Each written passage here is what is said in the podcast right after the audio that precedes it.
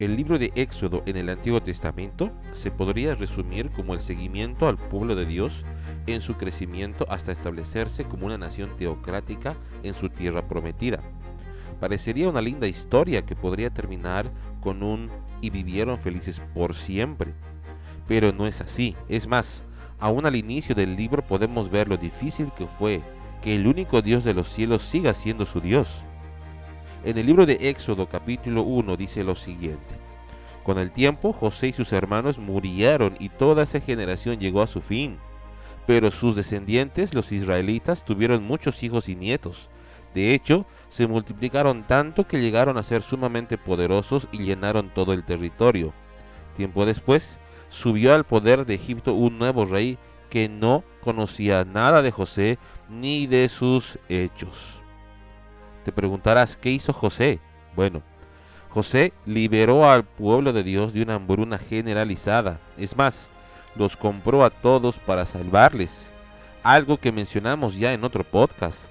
Consideraban a José no solamente su líder, sino su libertador. Sin embargo, José y los de su generación llegaron a su fin. Pero esto no debe solamente hacernos conocer que murieron, sino que su forma de liderazgo, su forma de reflejar a Dios, al Dios Todopoderoso, también se perdió con ellos. Hoy nos enfrentamos con el mismo problema, generaciones van y generaciones vienen. Muchos con suspiros dicen, fue mi padre, fue mi abuelo el que oraba, el que nos llevó a conocer a Jesús, fue mi padre el que fue pastor, fue mi madre la que era evangelista, fue mi abuela la misionera, pero ¿y la generación de hoy? ¿Cómo asume el llamado de llevar adelante la iglesia del Señor? ¿Será que nosotros en nuestras familias también diremos, y esa generación llegó a su fin? Las generaciones de Dios no deben ser las antiguas, no deben ser las que menos problemas tuvieron.